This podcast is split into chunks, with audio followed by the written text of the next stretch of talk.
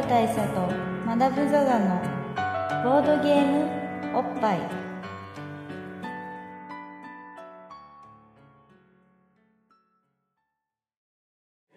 バブル大佐とマダム・ザ・ザのボードゲームおっぱい、えー、乾杯。はい乾杯。です。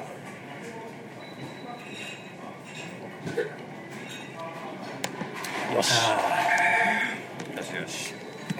これでねあのー始ま日曜始まりましたけどはい。今これ回ってんの忘れそうになったからね。今オンしたばっかそななんのにことあります？タイトルコールしてから5秒で。うん今メガテンの話そのまま続けそうになったから。今ねこれ収録前にメガテンの話ちょっとしてそうちょっとしてたんで。まあ今日はねあのスペシャル回。スペシャル回。ということで、はい。もうねあれだからボッパイあれなんですよ、まあ、今ねもう毎日がスペシャルなんですよそうですね。スペシャルな時しかややんない。な時しかやんないんで通常回がないもんで、うん。特番しかないみたいな感じになっちゃったんでなんですけどまあ、はい。スペシャル回なんでゲストがいるんですよそうゲームマーケットだから今日は。そう。まずそう。まず言いたいことがもう渋滞しちゃってるけど、まずゲームマーケットそう。まず前提としてゲームマーケット。だからスペシャル回だからゲストがやっぱこういう場には必要でしょってことで、まあ、やっぱりゲームマーケットといえばこの人。はい。はい。えー、テンデンズゲームズの田中誠、えー、田中誠です。お願いしまます。うまいこと言いました。やっぱね、はい。す ゲームマーケットといえばっていう話になってますけど、ゲームマーケットのゴンゲである。えーあのカタログのある方は開いてみていただきたいんですけどテンデンズゲームズの名前はないんですよね。でもやっぱねそこがねこうゲームマーケットに、まあ、無批判に出続けるでもなく。なるほど、うん、やっぱそこはね一定の距離感を保ちつつでも今日もやっぱり気になってきちゃったわけじゃないですか。そうですそうです。ね。でやっぱりねゲームマーケットは今のゲームシーンを語るに外せないのは間違いないですからね、そこにねやっぱり自分が身を置いてうん。熱量を肌で感じるっていうのはもう絶対必要ですからうんうん。ね、やっぱだからゲームマーケットといえばなんですよ、そうだからやっぱりこのゲームマーケットご意見番としての 田中間さんを交えつつ、まあ、今日のゲームマーケットどうだったかみたいな話を、まあ、ゆるりとしながらあいいですね。はい。うことなんですよね。もう今会場出て、うん。本当10分15分のタイミングですから、うん。まだまだね会場のその雰囲気に当てられたままこれ撮ってますからね。そうそう。まだホットですよ。うん。まあ、なんならこうこの今周辺にもまだまだそのゲームマ帰りで、まあ、ちょっと大規模な打ち上げとかは今あんましてないかもしれないけど、まあ、ちょっと仲間内でご飯食べていきましょうかみたいな人は、まあ、いっぱいいるでしょう多分。いっぱいいるはずなんですよね。なんなら今この店内にもいるかもしれない。それかもしそんな危険な状況でお話をしています。なるほどそう壁に目あり障子に目ありですからちょっと気をつけないといけないですけど、うん毒毒舌は避けないと。ただなんとなく肌感で感じてるのは、ゲームマーケット終わった後のあのいろんなお店ってうん結構混んでますよね、うんあのゲームマ帰りの人がうん入ってうん。混んでるんですけどここそんなには人の気配が。そうね混んでない、ね、人の気配が、うん。まああのお客さん自体はいるけどそうそうそう。あのそうですね。に平常。平常ですよ、ね、平常ですよ。平常石井ですよ。そうそう。だからまあ意外な空間に我々いるなと。そうなんかこうさっきそれでメガテンの話になったんですけどそうそうそう。ここ誰も誰もいないオフィス空間を通ってこないとアプローチできない場所にこのそうそうそうそう。お店あるんで。ふんどし姿のボスが待ち受けていてもおかしくない。そうそうそう。ね。後藤がね。動画後藤が待っててもおかしくない感じのとこだったから。まあだからまあ穴場なんじゃないですかね今日田中さんはテンレーズブースじゃないけどでもとはいえお客さんというわけでもなく。そうですね、まあ本当にさっき渡辺さんが程よい距離感でって言ってましたけど、まあ、まさにそれで、ね、やっぱりあの出店はしてないですけど、まあ、関係者なんで関係者として、うん。まあ、見るべきところとあとまあやっぱりお客様の表情というか、お客様が今どれくらいのその気持ちでその、まあ、久しぶりなわけじゃないですか、うん。まあ、ゲームマーケット続いてたとはいえその探り探りなところもあればやっぱり緊張状態のある中で開催してたのが続いてたんで、まあ、久しぶりにその純粋に楽しめるゲームマーケットにお客様がどんな風な感じで来てるのかっていうのはやっぱり肌で感じたいなと思ってそれでまあ来てたっていうのもあるんですけどね。結果としてはどうだったんですか？いやもうすごい良かったんじゃないですかもうそのお二人もそうだと思うんですけどもうもう朝から夕方までかなりもうポジティブな空気に。ポジティブな空気でしたよね、祝祭感がやっぱ久しぶりにかあったというかあの、晴れの日っていうね、そうそうそう。なんかちょっとこうまあ変な言い方ですけどその、まあ、軍は、まあ、規模をちょっと抑えたりとかいろいろ感染対策して、あの開催したってなってもこうなんかみんなちょっと影がさしてる中でやってるみたいな感じがあったまあちょっとねそのいやちょっとすちょっとすいませんやらせていただきますみたいな感じで、まあ、春の時はやっぱりだいぶ後ろめたさムードがありましたね。あったと思うんですけど。今回まあもちろんあの感染対策がしっかりしましょうねとかいろんな心づもりはある中でもあのゲームは本来の祝祭感みたいなものがかなり戻ってきたんじゃないかなっていうふうに僕は感じましたねまあ楽しそうだったからね。楽しそうですねそうです。そして楽しかったですね、やっぱりそのそれがどっちか一方だけでもダメじゃないですか、その遊びに来る人もそうだし、まあ、販売なりなんかこうプロモーションなりしに来る人あと送り手と受け手両方がやっぱりいいムードでないと生まれないポジティブさが今日はしっかりありましたよね、こうね飲食をしながらやるのがごっぱいのしきたりなんでちょっと俺たちも本当はしたくないけどしょうがないからこれしきたりだからすごいいい香りがしますね、バンバン。今日は中華料理屋で。お送りしてますけども。やっぱねでもあのやっぱ祭祭りなわけじゃないですか、はい。こういうイベントって。だからやっぱり物を売ってる売ってないとかっていうだけじゃなくてみんなのムードっていうかテンションが結構大事ですよね。そうですね。大事だと思います。ねで今回本当になんかねみんな明るかったですよ、うん。全体を通して空気感が。だから多分用意してる段階ではさそれこそ、まあ、ボードゲームって入稿結構イベントよりだいぶ早くするじゃないですか。だからさイベント本当にあんのかなぐらいの勢いで作ってたんじゃない？実際。23か月前だったらさ。ね。探り探りで。ね。まあこのままずっとこのコロナの状況がなんかいいままいくかどうかは、まあ、今のヨーロッパを見てると分かんないですけど激戻りするパターンもありありますからね。全然あります。ねとはいえ、うん。11月20日の今日の話で言えば、うまあこれくらいのうん。その祭り感はもう心置きなく楽しんでいい感じがありますからね、だからこれでまた春に対してもちょっと一段希望が持てるというか今日げ逆に春のあの前回の春の様子を見て今回ちょっと様子様子見してたサークルとかも多分いっぱいあると思うんですよね、な出店料も今ちょっと上がってるじゃないですか、はい。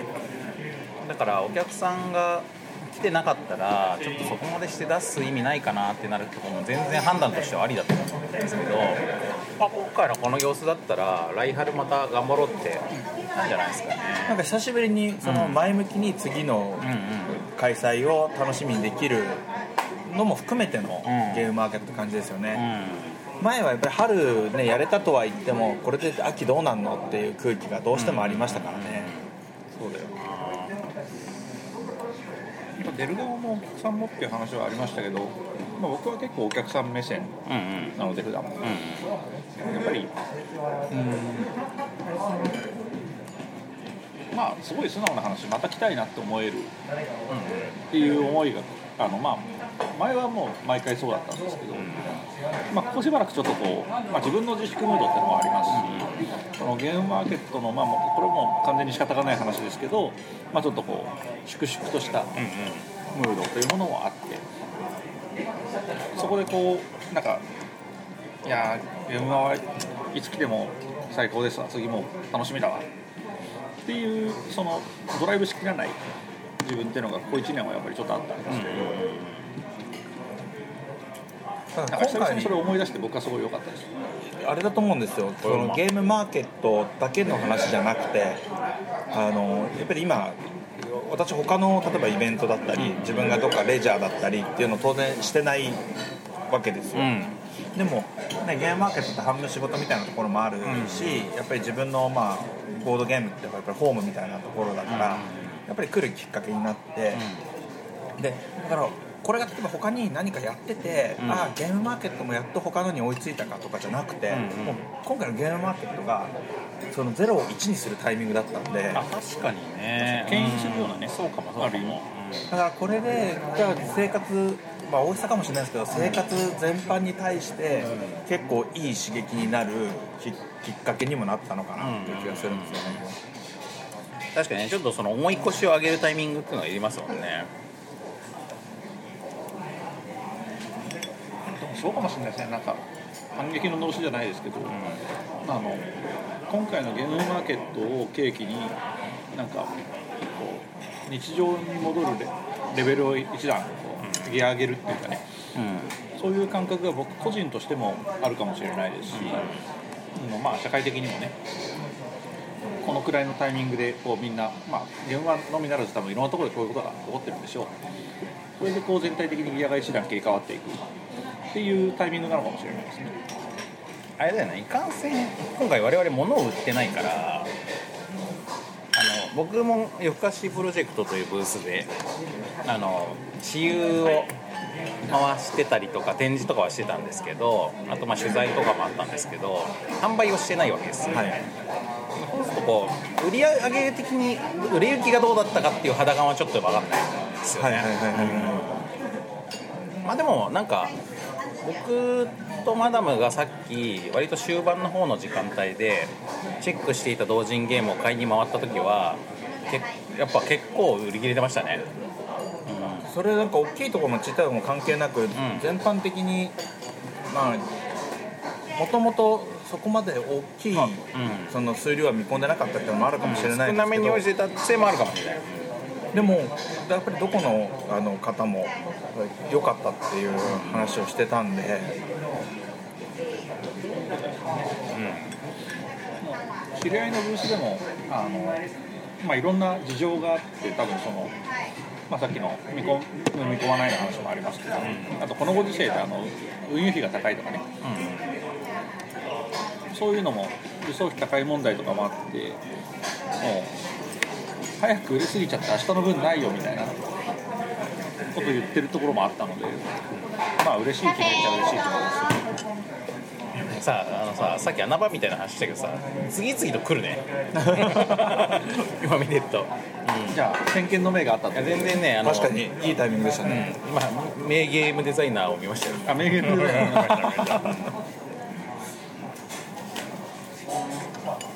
そっか。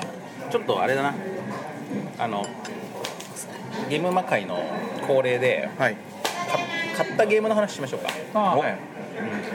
田中さん今日何か買いました？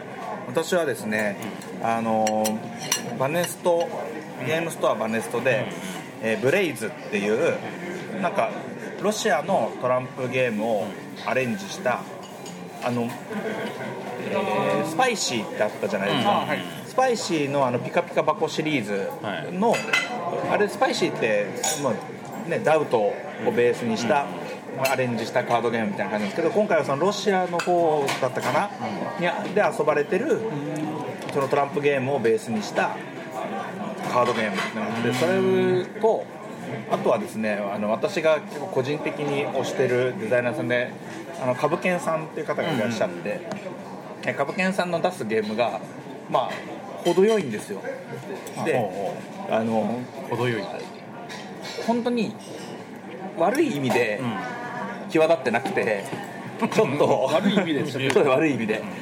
もう本当に正直言わせてもらうと際立ってなくて、で私はそういうところも実は愛くるしくて好きなんですけど、全然もう少し気取ればいいのにっていうぐらい気取ってないゲームを出し続けてる方がいてでその方が今回ビンゴ13っていうのを出しててですね。でビンゴってゲームやってる人からするとこれビンゴなんですよって言うとおちょっとやってみようかとはなりにくいじゃないですか。ね、まあ、ビンゴだからね。どっちかというとえ？じゃないですか。でも私は結構ビンゴに可能性があると思っててなんだかんだ言ってリーチになるとか揃ったら点になる上がりになるっていうのって結構根源的な楽しみを持ってるんだと思っててそうですね。でもビンゴを元にしたゲームってなかなか出ないと。でもそこにビンゴが出てきたっていうのとビンゴ13ってそれを何のこのひねりもなくまあなんビンゴってタイトなんか売れルに入れちゃう。そうな題材とかも入れ重ねることもなく、うん。確かに。ビンゴ13っていう確かに気取らない。いいですねそれでそれは私はもうあのいつもあの新作は気にはしてるんですけど今回特にあの気になってたんでちょっとビジュアルもリンゴさんあでも実物があるのあありますあります。ちょっと実物出してもらってくれた飲み物頼もう。すいません。そのさ程よいって感覚あるよね。ありました。これこれだってビンゴ13ってでっかく書いてあって下にサイコロ並んでて。で上バックは数字がいっぱい書いてあるから まあその本当にこれは。ビンゴだっていう以上の情報が何も伝わってこない潔さだねえっ、と生ビールとあとホッピーの中を。田中間さんは飲み物は大丈夫ですか？はいまだ大丈夫です、はい、じゃあそれで、これがさっきのブレイズとブレイズ。はい。ブレイズ渋いね。ブレイズ良さそうですね、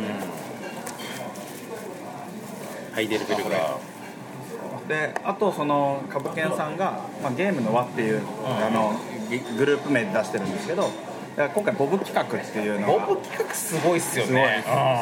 で、まあ、ボブ辞典皆さんご存知のボブ辞典をベースに、まあ、ボブ辞典的なアイディアだったりボブ辞典のコンポーネントを使ってそのいろんなゲームを発表しましょう。派生系をね、っていう、まあ、企画があってで、まあ、その株券さんもやってるんですけど、このボブナインっていうのが、これもまあビンゴなんですけど ボブ辞典の裏を使うんですよ。ああなるほどね。ボブ企画っていうと、ボブ辞典で何がボブ辞典たらしめてるかって言ったら、あのやっぱりお題の方じゃないでそうですかお題カードですよね。だからあのお題を使ってパーティーゲームとか、うん。お題を使ってワードゲームに行きがちだと思うんですけど、まあ、他の方も結構とんがったアプローチしててうん面白いんですけど背面の数字を使ってビンゴにしてるっていうのがもう私はもうこの素直さがですねとても愛おしくて。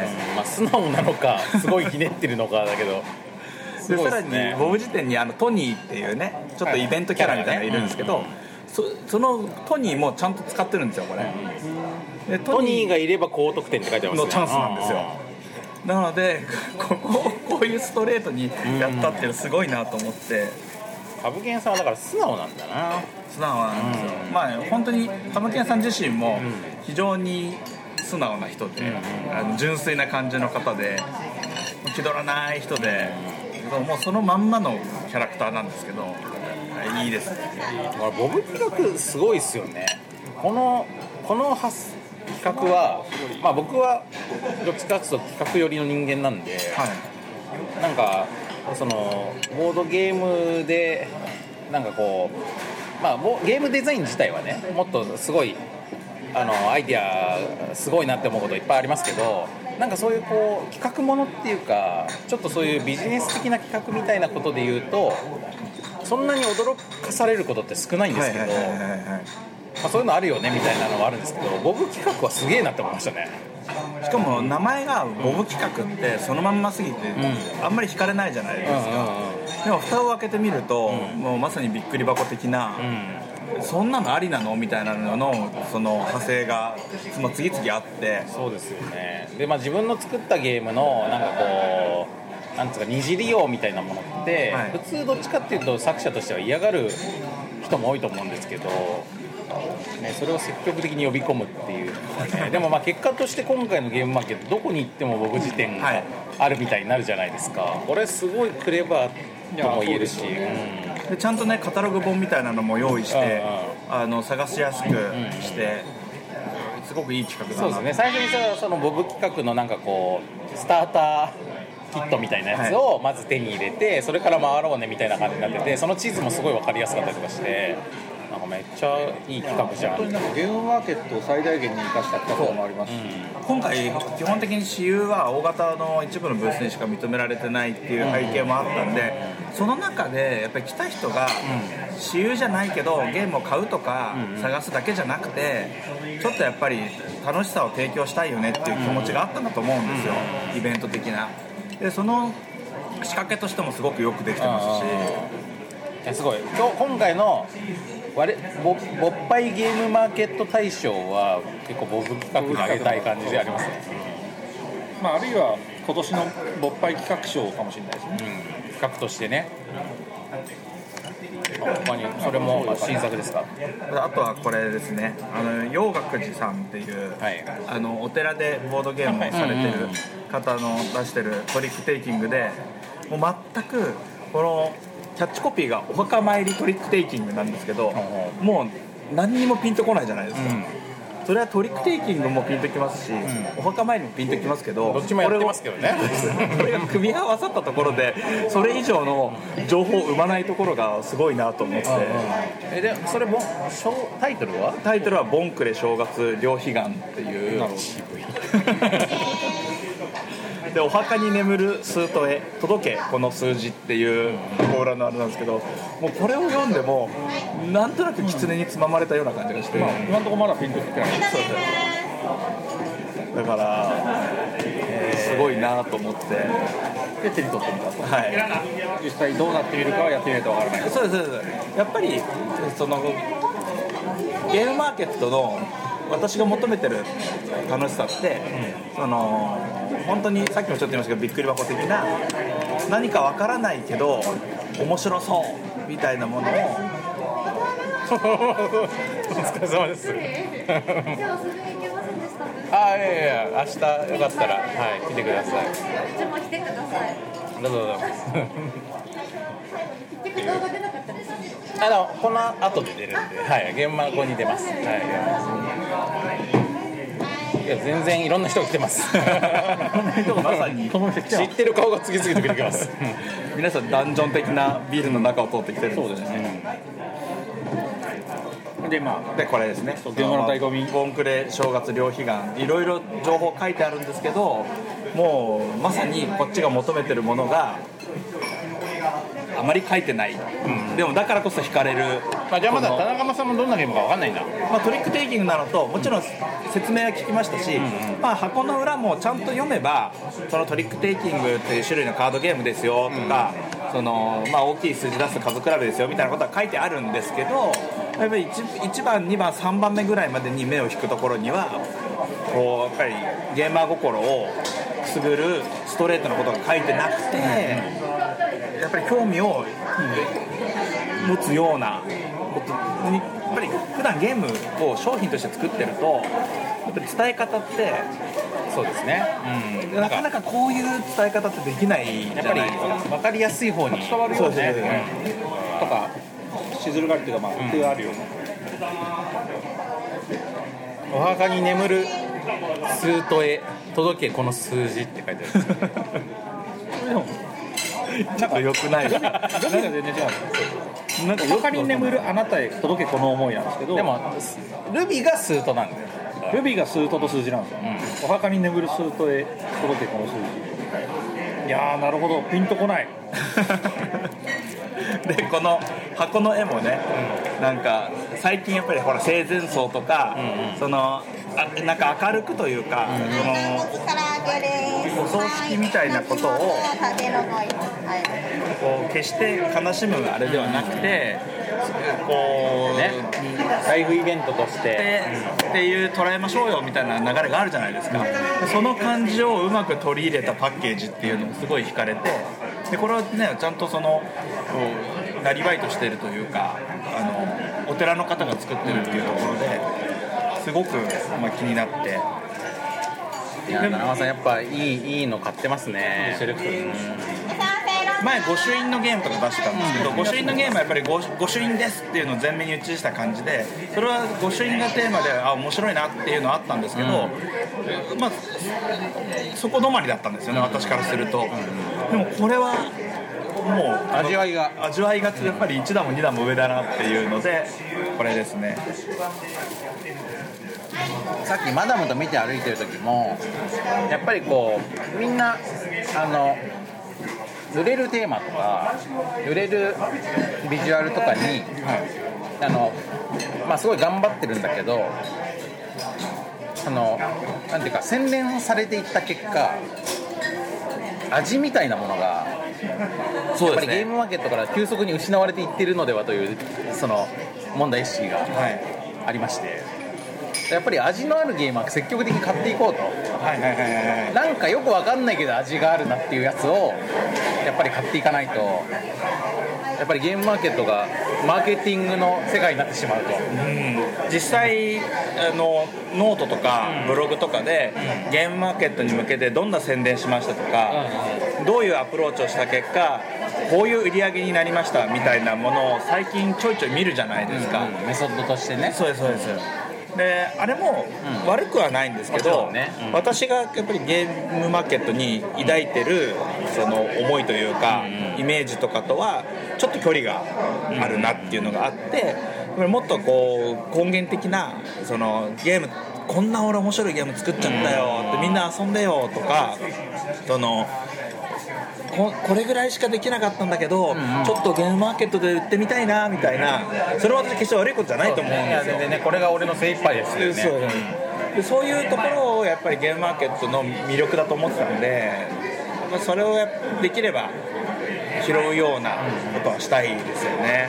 田中さんのさっきのビンゴの流れでいうと僕はこれが今日ちょっと気になって。あ無限間違いさそうだ無限これちょっと気になってたんですよ。これも間違い探しだということが前面に出ていて、はい。ゲーマー的にはえでも間違い探しなんでしょってなるじゃないですか。で実際間違い探しなんですけど、まあ、これが通常の間違い探しと違うのはですね無限謎謎の男が。あそうですね。確かに。無限界の。無限の住人が。無限 無限マウントを取り合うわけですね。そうですね。この無限。やっぱり僕も無限にはうるさい男ですけど。古くは特無限大の男でもそうそう。ありましたね。こうこういう感じでね、ほらこのね家族がご飯を食べている様子が映ってるでしょ？この間違いを探すわけですよ。あ間違いというか 2, 2, 組いるんだ。だからはいはい。こうやって間違い探すわけなんですけどなるほど。今これね説明してないじゃないですか2枚のカードで1枚の絵ができるんですよ、でそれをまあ4枚合計4枚のカードで2セット作れる、だからこれそれはを並べてみてるんですけど。まあ、僕も無限界で言うと無限なぞなぞなぞでいうなぞなぞ気分とかを出してますけど、はいあのなぞなぞ気分でいうとこの上の句と下の句にあたる2枚の絵があるわけですよ。はい。上下ね。でその組み合わせの絵を2組作ると。はい。でその2組で並べて左右で比べると、まあ、きっと間違いがあるんでしょうきっと。あるかな。あそう。あ偽マダム。偽マダムがたまたま同じ店に。やばくない？これ。たまたま同じ店にいた。あ同じ店たまたまでほら俺専用ゲームで売ってたんだよ。本当だ。要上にも下にも。そう。それ名前バレするじゃない。ですあそうだ。本名バレしてる。それがいいなかまあ偽物だから。まあ今ね今この無限無限間違い探しを。お無限間違いなんか名うてのゲームデザイナーがいっぱいいますよこの店。ああ見つけた。見つけた？見つけた。これなこれ間違い探し。これ上下これ無限間違い探し無限間違いこの左右で。左右では1個しかないんですか？いやいくつもあるんじゃないですか？私は少なくとも一つは見つけました。どれどれ？いあ一個見つけた。一つはこのフランスパンのあ切り切り込みの形が違形。うこれ明らかにこのチーあズがチーズの向きが違なるほどありますね。うでも今のところはここの B と B の間違い探ししかなってないですである程度見つかったぞってなったら、ここをこう変えると、はい。また別の間違いが 発生するわけですよ。天才のアイデアじゃやばくないこれ？ちょっと上から見つけたくないですか？上から。上にもあるはずだよ。上にも見つけたいですよね。ちょっとね我々がずっとうーんって言ってるだけのポッドキャストになる可能そう全く性ある。けどね聞いてる方面白くないですよねいやあるはずなんですけどね。あこれ絶対あるの？えっ、とねここのね右のああ本当だ。本違う角度が違うこの。シ急に難しくないですかこれね聞いてる人何もわからないからほどほどにした方がいいまあそうね。こういう感じで無限に間違い探しができるっていうね。無限間違い探しの、えー、と説明が終わったところでそうそうそう。今このカオスな状況何が起こったかっていうと,、えー、と無限間違い探しをしてたらだから偽マダムがいたんですこのこの店に。たまたま。そうボードゲームおっぱいに偽マダム出んのももう久しぶりよ。そうですね。なんかだいぶ前の忘年会ぐらいじゃない少なくとも年単位よ。そう年単位で出てない。年単位っていう、まあ、偽マダムが出てきてたまたま来て一緒に間違い探しをすることになったけど。ボスっつって、であの偽マダムが俺のためのゲームがあったから買ってきたわっていうこの要の要っていうゲームなんですけど、でこのゲームどういうゲームなのか説明してよこのゲームまあ、ちなみにこれはマダムの名前が要だからっていう意味です、本名がねこのゲームはあの自分のキャラ設定をしてそれの特徴をもうメモするんですよ、でそれに合ったカードをうまく習得していくんですけど最終的にはちょっとずれたキャラができてそのギャップを楽しむっていう。楽しむ。楽しむ。楽しむギャップを楽しむ。そう本当は寡黙なキャラだったはずなのにすげえ陽気なキャラになっちゃったわみたいなことを楽しむ。楽しみえ勝敗はつくの？勝敗勝敗はだからで一番一番、あの自分が最初に設定した推しキャラの設定に近いカードを集められた人の勝ちではあるはず。ただあれですねこのパッケージに勝っても負けても面白いって書いてあそうるそうつまり勝敗ではないんだとああ気になる。はい、これと、まあ、いつもの忍者ゲームを俺は買ってきました。そうそう偽マダムはね忍者ゲームがあったら買うっていう人なんですよ。忍者のってことですか？忍者のゲームです。ねちょっとそれも。ちなみにですよあのまあ、その間に別の話しますと、あの今回のゲームマーケットで、あのまあ、僕ぱいリスナー的に注目のポイントとしては、あのボードゲームポッドキャストをまとめた同人誌っていうのが出た。同人誌ってのが本が出た。出た今回はこの3つなんですよはいはい。あじゃあちょっと次忍者ゲームの話。これこれ忍者ゲームで最大10人まで一緒に楽しめる。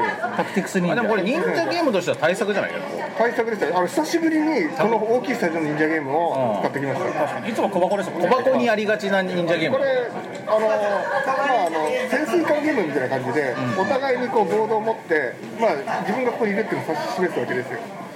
で最大射程4の攻撃をできるんでそこに攻撃して隣だったら「惜しい!」って言ってああの辺にいるな。惜しい。惜しい。ってい。う惜しい。で、まあ、そのやり取りする間に忍術があって残念分身の術って言って動かしたりとかをやると。さで人数が増えるとお互いのその甲賀と伊賀の特殊な人数を持ちつつ自分の駒をあの当てさせずに向こうを当てていく。じゃあチーム戦みたいになる。チーム戦になります、はい、ただし大将がいるんで大将死んだら負けです、ああなるほど。えーちょっとレビアス的な指輪的なあそうですね。箱のサイズもそう確かにそうです。忍者レビアスとして 勝手に。未来に種をまく教室ミラ作から出てます。ねそうですねこうさっきの無限無限なぞなぞどっから出てるのか言ってなかったね無限なぞなぞはどうする前やしか出て無限な無限なぞなぞどうしてますかって言ったら無限間違い探しは。そうだそうだ。もうその間違いに気づかなかったわ。えスマート500ゲームズって書いてあるだから500円ですか？500円です、ああったあった、これおすすめですよシンプル2000のみ方たいな感じ向ですよね感じですね、でまあ西マダムが席を外してる時今今話しかけたんですけどあのボードゲームラジオガイドっていう本が発売されまして。今回発売されまして、まあ、同人なんですけど最高だよ。ボードゲラジオ研究会さんが出ております、ねボードゲーム研究会にかなり近い名前ですけど。なるほど。ボードゲームではなくボードゲームラジオと。ラジオガイドって書いてあるんです。この本はあの本当にその、えーとまあ、もちろんあの世にボードゲームポッドキャストっていうのはあまたあるんでその中で一部一部が載ってるんですけど、えーとまあ、僕らボードゲーム本会もあの取材を受けましてですね、まああのまあ、リモートでねそうですあの情報を、まあ、取材に協力メール取材を受けまして、えー載っておりますこの似顔絵やっぱ最高じゃない？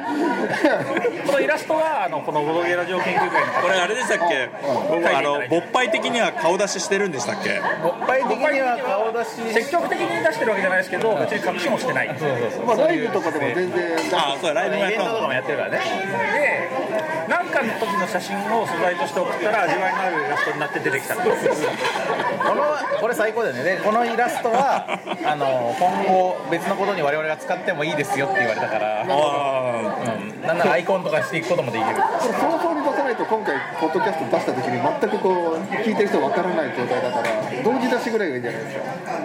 まあでもこれはあの別に今回だけ売るわけじゃないそうなるほどので、はい、通販とかでも売られるのであのこのボードゲームラジオガイドはラジオガイドみんなに読んでほしいな。そうあの、まあ、結構情報量多いんですよねこれ。アンケアンケート。私送られてきた時引きましたもんちょっと。こんなことまで聞くって思って。内容がすげえ多いテンデイズラジオは入ってます入ってます。あ宣伝材入ってますよねあります田あります中さんのイラストあんの？あちょっとそれ見たい。田中さんのイラストまだチェックしてないわ。えーっとエンデージラジオは44ページ。あれ？4パーあった43ページ。あこれだこれ。味わいあります。味わいある。味がある。味ある。味わいありますあんまり似てないような気がするんです。けど我々のが似てますね。似てます。あのボッパイの似顔絵はもう必見ですよ、我々は写真を送ったらだいぶ写真に忠実に書いてます。そうそうそう。これ何か元のネタ送られたんですか？絵のための。いやなんか私問い合わせを受けて、回答し忘れた気がするんですよ。アンケートはちゃんと送ったんですけど、そのし写真的な資料的なやつはすっかり忘れてて、だから「テンデイズラジオ」って他にテンネさんとツッチーさんっていう、まあ、パーソナリティがいるんですけどその2人の似顔絵ないですからね。あそうかそうか。入手できなかったんですね。情報がなさすぎてね。はいじゃあこの田中間さんがこのパーソナリティ紹介のこのアンケートに答えたちょっとクイズ。クイズ。クイズ。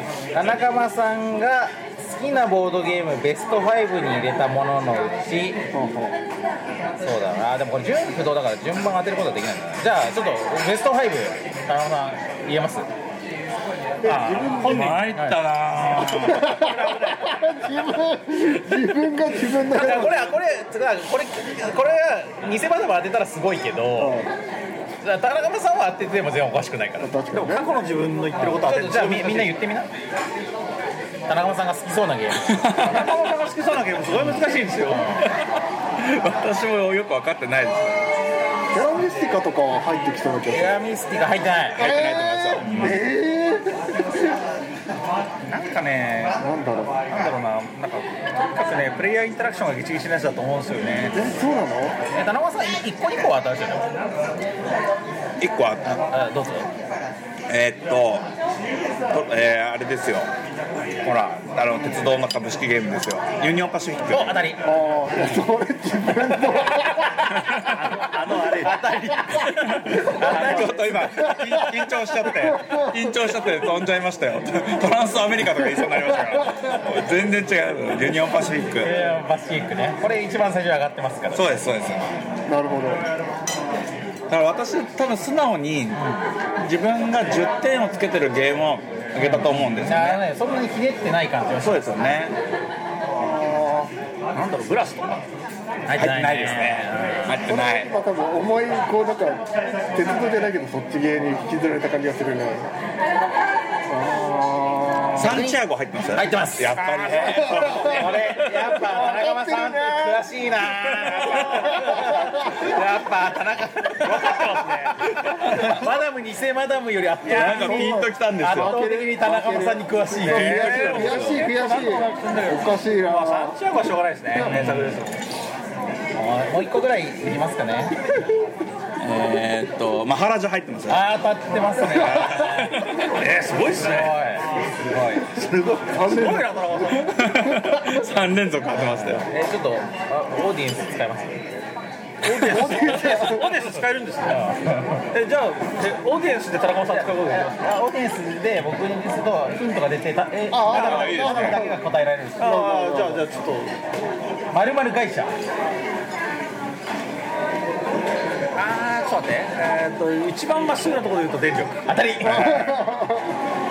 ですね。あじゃあちょっとムニゼマダムははい。まるまるの祝祭あれあれやないの？何の祝祭かな？の祝祭あれやないの？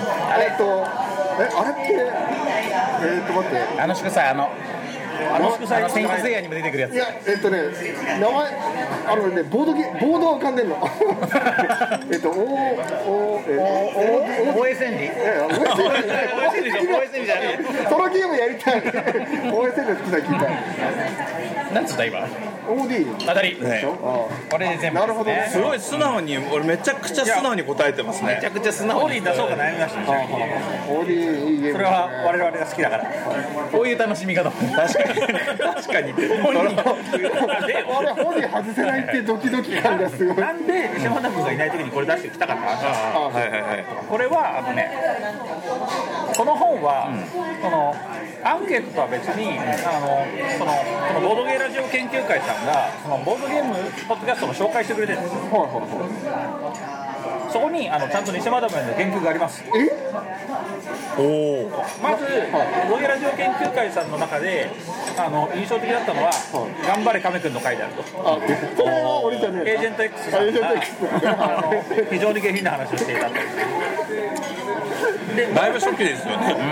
もう一人のサブパーソナリティ偽マダムさんは、えーポリネシアン X の回で。絶対それだと思ったわこれもさらに下世話で問題の回ですでその次がね2000ゲームマーケット2018春の話なんですけど、こちらもねあのね無類の忍者好きという偽マダムさんがお お抑えてる。ここに俺の伏線を回収しましたねス忍者のねそう。だからね意外あのねちゃんと偽マダム情報がしっかり書いてあるっていうのがこのボードゲームなるほどボードゲームラジオガイドのおすすめポイントトルネシアの時だけじゃなくてよかったメインパーソナリティだけじゃなくてちゃんとサブパーソナリティも。まだボドキュアとかさはい。みんなが姿見てない人もイラスト描いてあるから面白いね。えすごいな。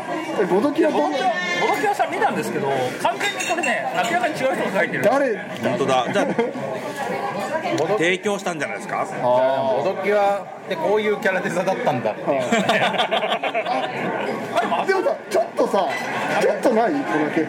まあまあまあまああのあると思いますコメントは差し控えて雰囲気がね雰囲気があとは多分その人形付けの話をした時に俺フォントカルタの話をしたと思うんだけど、そのフォントカルタのフォント読本を今回。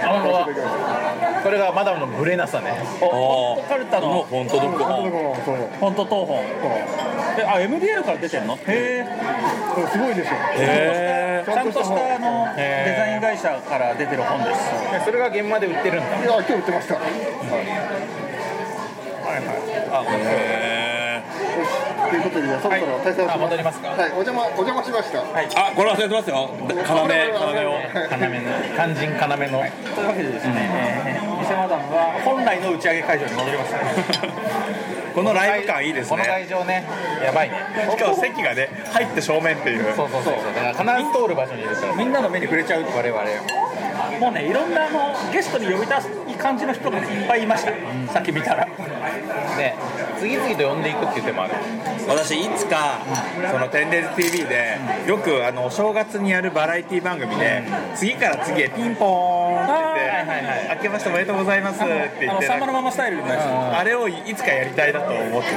あそれに近いじゃないですか。近い。だからすごいちょっと夢が一つ。えじゃあちょっと呼んでこよう次の人呼んでくるよこの間なんか話して。はい。まあ、そういうわけでですね、このボードゲームラジオガイドは、あの、テンデイズラジオも載ってますし、あの、ボードゲームおっぱいももちろん載ってますし、そしてボードゲームおっぱいが個人的に応援している2人はボードキャも載ってます。すごいですねガイドってついてますけどもエンサイクロペディアですよねいや、本当ですよね。あの、まあ、とはいえもちろん、あの、まあ、意外と多分、あの、ポッドキャストってそんなになんか何年も続かないこともあるじゃないですか。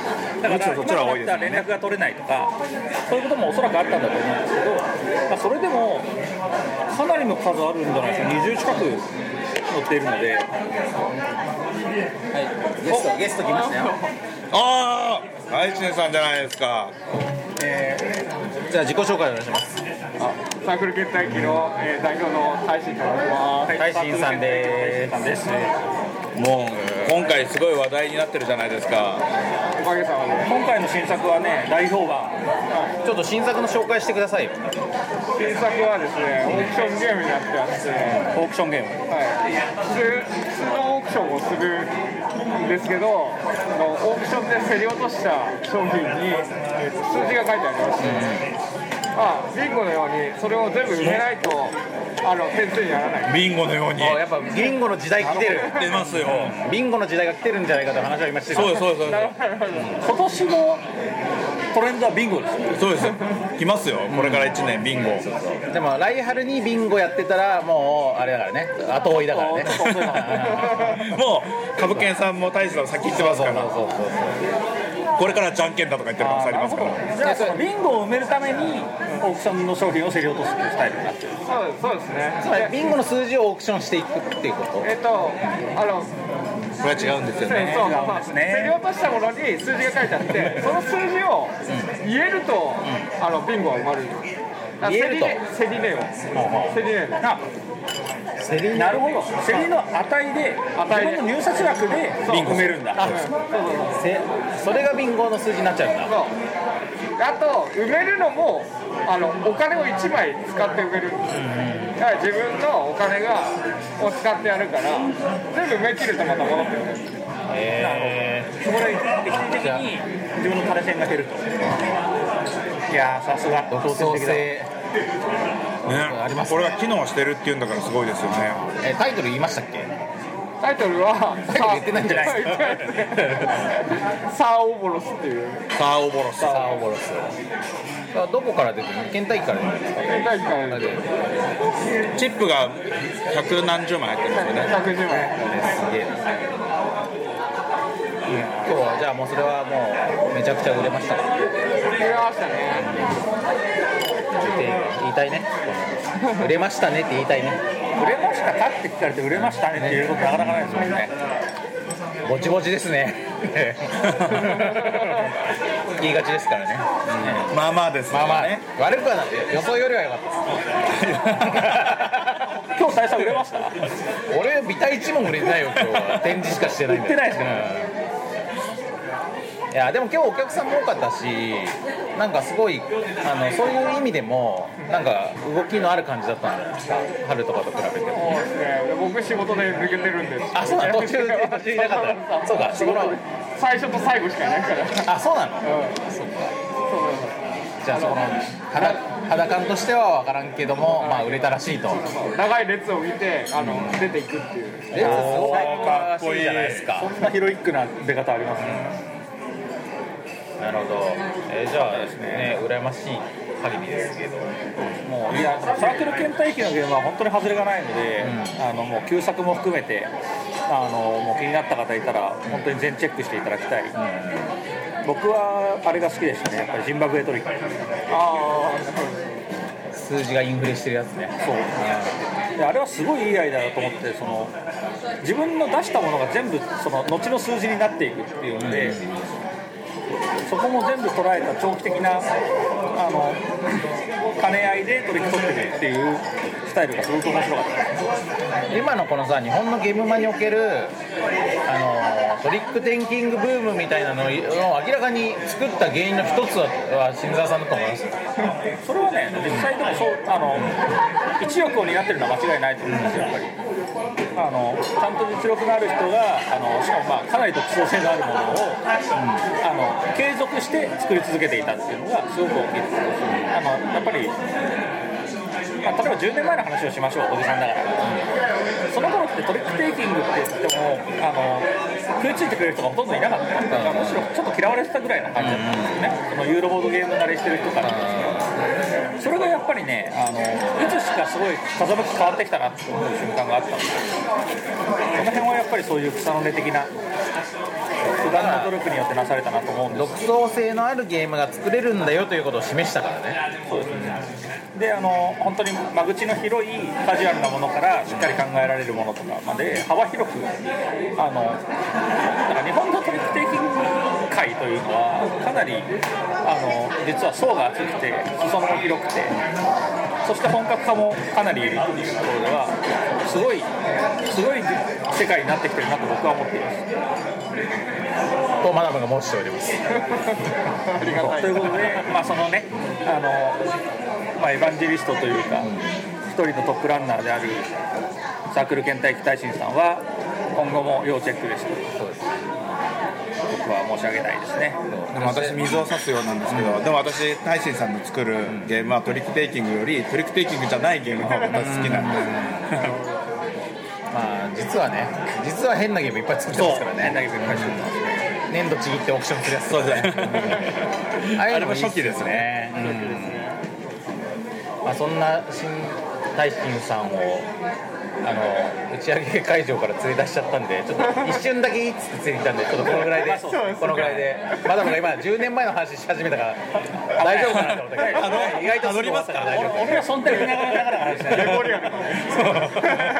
一方その頃。ね。大佐じゃないですか。ら大佐だったら1時間話します。けどマスクメンの頃はさ。そのその話は今度で、まだはい、配信スペシャルで。ありがとうございますじゃあ次のゲスト呼んできてくださいはい、えー、コーラ。コーラ一杯中。じゃあ生ビールであとだからね、あのまあ、大臣先生、大臣ボーイの、あの不朽の名作っつったら、あの卑怯なコウモリですよ。今日なコウモリねこれはやはりオインクゲームズから出てますけど元のオリジナルバージョンとちょっとだけルール違うんだけど俺は実は元のオリジナルバージョン好きです僕も元のオリジナルバージョンをやって、度肝を抜かれたんですよね。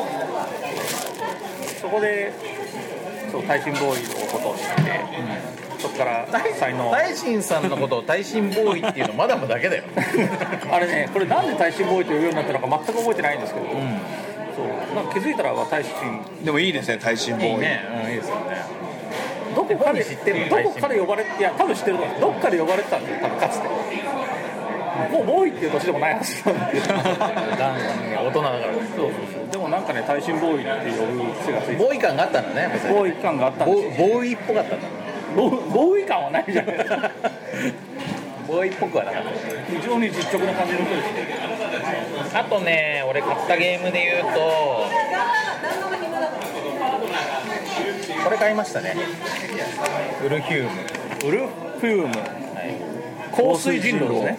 香りでやる人狼という触れ込みなんですけどなんか9つのあの香水が入ってまして。はいはい。だからゲームの内容として香水が入ってるんですよねいっぱいでそれをまあなんか綿棒につけてみんなに配るんですよ。で自分の匂いを嗅いであのちょっとフルーツっぽいなとか柑橘っぽいなみたいなとかを言ってだからまあ人狼の場合はこの中に1人だけ違う匂いの人がいるということなんですけど直接買うことは嗅ぐことはできないんで、はいはいはいはい。まあ、それで探していくという感じのものらしいんですがなんかこのコンポーネントの攻め攻め感でちょっと買ってしまいました。ねすごいおしゃれですけどね見た目はね。でも本当にあのこれ僕もあのサークルのブースでその展示品見たんですけど本当にこう小瓶が9つ入ってるんですよ。へ多分あとルールブックだけみたいな感じですよ。そうそうだからまあねあのやっぱ人人狼はやっぱりいっぱい出過ぎたからまあ人狼かって感じになる時もあるじゃないですか,、はい。そんなを乗り越えてなんか買ってしまいましたね。そう。だからどっちかっていうと人狼っていうよりはあのワードウルフに近いんだと思うんですよそうそう。はいはいはいそのフリートークで論理的な運動やるんじゃなくて、あいつだけなんかちょっとちぐはぐなこと言ってるなみたいなことだと思うんですあそうだね。そう。ワードウルフとかエセ芸術家とかに近い感じでもそれを香りでやるっていうのは今まで経験がないんでこれは一度やってみたいなと。思ってね。まあなんか今今までやってない体験ができるならそれだけですねわかりますわかります。ただあのゲーム会とかで出した時に鼻詰まってる人がいるとちょっとちょっと今匂いわからないんで。リアル強靭ムーブをしてしまう可能性があるんで無理ですみたいな、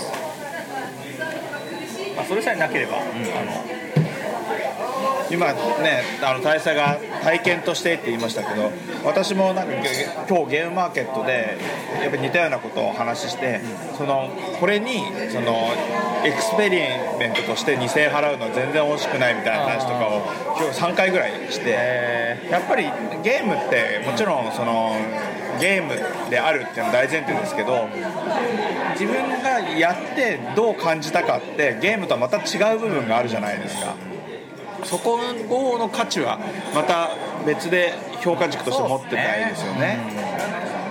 まあ、さっきのあのビンゴとかあの間違い探しとかも、まあ、要はこれあればなんか楽しい時間過ごせるんじゃないかなっていうことですよね。そうですね、そうですね。それも僕が感じるのは、まあ、ゲームマーケット直接関係ないですけどあのボードゲームカフェとかね。うんうんうん。最近すごい感じることが多いあのまあボードゲームカフェの普通の利用って言ったら、まあ、あの持ってないゲームをやれるだとかあの、まあ、場所を提供してもらえるとかあったりするんですけど、まあ、例えば僕は今あの、まあ、すごいパーソナルな話で恐縮ですけど、まあ、妻がいて子供がいて家族がいてってなるんですけどあの、まあ、僕はもともと結婚する前からボードゲームオタクだったわけで。あの家で家族で遊べるゲームってのはそんな多くないんですよねもう子供もまだ小学生にもなってファミリー前提で買ってないからね。そうですそうです。ってなってまあそういうゲームもあるかもしれないなって言ってこの間ボードゲームカフェ行ったんですよ、遊びカフェさんにあのあ子連れで？そうです。子連れ子連れで行ったんですけど、まあ、結果あのどうなったかっていうとあのもう娘がずっとここにいたいっていうあめっちゃめっちゃくれたおーフレーズを出すぐらい気に入って何やったの？まあ、いわゆるハリガリとか、いスピードカップスとか、あとあの、えっ、と、なんですか、あれは、えーとまあ、ミッケっていう絵本があるんですけど、それのまあ原版で、こう、オーリーを探せみたいなみんなでやるような、まあ、ゲームをやったり、えーと、あと、メイクンブレイクやったりしたんですけど、まあ、こういった体験が、だからその、わざわざ外に行って、特別な場所で、で小綺麗な場所でね、であのなんか自分子供の自分でもやれるボードゲームがいっぱいあってでそれを家族みんなでそれ以外のことをやらずに、まあ、もちろん飲食はしますけど、今日はゲームをやりに来てるんだよっていう空気ですいません。やるっていうそのスペシャル感で多分うちの子は大満足した。でこれは本当体験の価値ですはい、クロスだ。はい。ありがとうございます。やっぱ子供子供はさ大人がさ集中して一緒に遊んでくれてるということだけで面白いからね。まあそうですよね、だからそこで多分スペシャル感っていうのは出るんですけど、だからそのそれがね僕にとっては本当に新しい気づきだったんです、あのボードゲームが効率よくできる場所っていう僕の認識とは全く別で本当にもうスペシャルな体験として、あのだから、まあ、ある意味そのディズニーランド行くとか、キッザニア行くとかそういったノリの中でボードゲームカフェがあるっていうふうに多分娘の中では思ってる。いやしかもさディズニーランドキッザニアよりもはるかにそっちの方がウケるっていう可能性も全然あるよであの待ち時間とか全然ない。ってなった時にあなるほどこれが体験の価値かって思った。んですよいやだからねボードゲームってやっぱね最終的には現場力なんですよ。そうですね、全部含めてですよね。雰囲気だったり人だったりね芸人とかでもやっぱりそのテレビのバラエティ番組で光るタイプの人とこうなんか地方の土佐回りとかでちゃんとアウェイでも笑いを取る人とかっていうのはあるわけじゃないですか、はいでもこのアウェイでもねいける人っていうのがね現場力なんですよね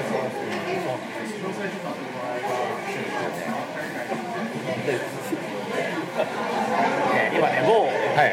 あオインクのね。某大育英文のスタッフの方がねフラットであのおそらくトイレ帰りに行った中。なんかちょっとちょっと一言言ってきます。あのオインクさんの今回のなんか今回宣伝等をお願いして PR していったらおかげさまでたくさんの方に来ていただきましてですね大変感謝しております。これからもよろしくお願いいたします。今回は全く内容に触れない。今回の目玉はあれじゃないですかタイガードラゴンですね。あそうね。まあなんか事前に情報も出てたせいかやっぱ朝ドバーッとか人が来てで、まあ、驚いたのはタイガードラゴン売り切れた時点でもうお客さん来なくなるかなと思ったらその後もすごいもうずっと継続していらはっててなんかあのなんかもうみんないやコロナ明けたし、まあ、明けたかどうか置いといて明けたしバッと買ってやるかみたいな勢いを感じましたね。購買意欲がある購買意欲がすごかった、うんあの例年より。なんか今まで溜まってた購買意欲を発散させようとしてるような感じがありましたね。GoTo キャンペーンですね。GoTo キャンペーン。ああ確かに。これ今まででもあれじゃん。我々が求めていた声ですよあの今回我々誰も誰も売り場に立ってない。からあなるほど。お客さん多かったけど実際のところ売れたねみたいな感じは俺たちにはないね。って言って高田さんは一応ギリ売ってる。あギリ売ってた。ギリ言ってますけど別に数も多くないですしもう隅の方で場所を借りてちょっと並べてただけなんで。まあオインクさんとなったらもう本当にもうブース構えてやっぱり。まあね景気の動向を最もね受けるのが多い。今回ど真ん中。そういう意味で言うと購買意欲はね確かにすごくあってなんかパッと見で悩むなじゃなくってなんかもう買っとこうみたいなそういう。のはありましたね。これと直接関係ないですよ。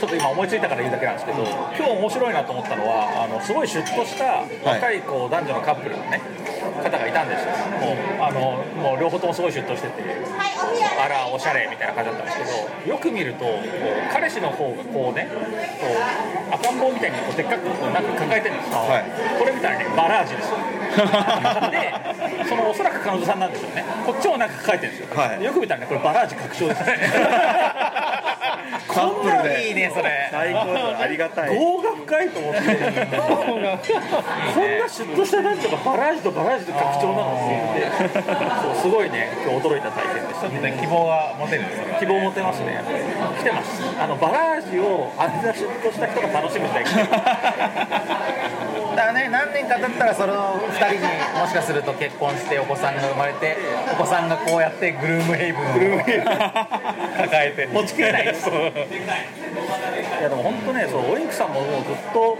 盛況で、まあ、あまりに盛況すぎてちょっとスタッフに話しかけるのをはばかれるみたいな感じだったんですけどでも僕はね驚いたのは、まあ、今回そのアークライトさんのブースとオインクゲームズさんのブースが隣り合っててでお互いのまあコラボ商品であるタイガードラゴンの私有宅がこう間に置いてあるみたいな感じだったじゃないですか、やっぱそこで驚いたのはあのねタイガードラゴン私有宅の、まあ、鳥羽感っていうかああなるほど。こうあれじゃないですかこうシュッとしてキラキラしててみたいな感じじゃないですか、でアークライトはまあいつものアークライトっていうやつなんですけど、なんかねそのタイガードラゴンだけでちょっと薄暗いんですよ。わかります。ちょっと奥なんですよね。そうなんか23歩奥入ったところなんでちょっと薄暗いところでこうなんかつわものだぞっていう4人ぐらいが卓を囲んでこうじりじりしてて、はい。はいはい。それを周りを見てね。あれね20人ぐらいのえギャラリーがこうまんじり通せて腕組みしてこうやって見てるんですよ卓を。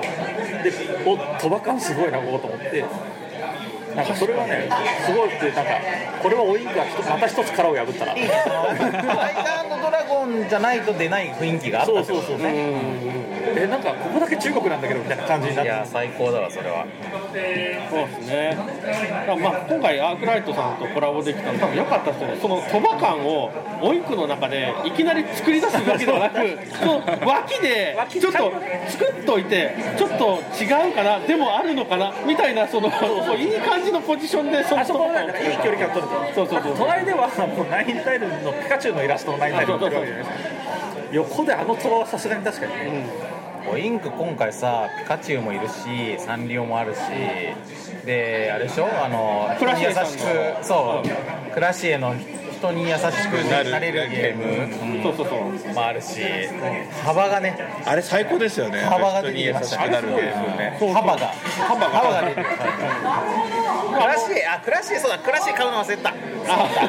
そうだったわ。まあまあ、明日もありますから、ぜひ、はいええ。わかりました。あのクラシエさんも博報堂さんがねあの立ってくださってたんですけどずーっとやっぱりもうお客さんついててあの担当の人も午前中で帰る予定だった人がちょっとこれはやばいということであの急遽予定変えて丸一日対応に入ったみたいな感じだったんでいや良かったですよね。まあいい誤算ですよね。嬉しい誤算そうそうそう嬉しい誤算いい話だな。いやオインクさん絶好調ってことだけは分かりますね。うん。でもあのオインクだけじゃなくって結構やっぱりいろんなところで同じように早く売り切れたとか。いやそういう話もねそうさっきも話したんですけど本当全体的に今回も活気がそうそうそう良かったんであすごい良かった、だから本当そうお祭り感ありましたね。あとなんかね自分パッと思ったのが今までのゲームマーケットは私有宅があって買うにしても何にしてもまあちょっと遊んでからだろうというようなの流れがあったんだけどコロナで私有宅ないもんだっていう方向に一気に寄っちゃったので遊ばないでもとりあえず買うみたいな感じでその来る人の意識がちょっと変わったかもしれない。なるほど時間もね1時間あ人によっては2時間短いんででそこで迷ってるぐらいだったら気になったら買って次に行こうっていう気持ちもあったのかもしれないですよね。今まではすごい丸一日時間があって遊んで気に入ったものを買うだったんだけど今までの午前中しか入れないとか私有宅ないとかっていう段を踏んだためにちょっともう考え方が変わって確かにスパーンと買うみたいな。まあそれは売る側としてはねありがたいですよね、まあそうそうですよね。まあ、まあ、まあ、良し悪しというかあのちゃんと遊んでからっていうそのすごい我が子を大事にっていうタイプの人ももちろんいると思うんで良し悪しではあると思うんですけどなんかそこがあの変わったのはまあ全体のなんていうんですかねエコノミックな流れとしてはあのプラスに働くのかなっていう気がしますね。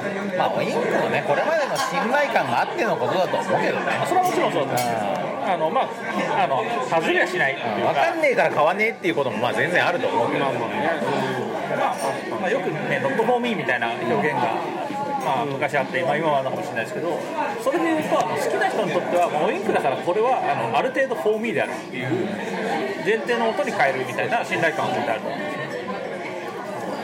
とはやっぱコラボパワーは強いと思ってピカチュウとかはすごいですよね。あのお客さんの反応を見るじゃないですか。ね見るとねピカナインタイルって結構今までも長くシリーズで出してたんですけどいやちょっとこれあのルールよくわかんないで買ったんですけどみたいな人とかいらはるんですよ。ピカチュウやっぱり。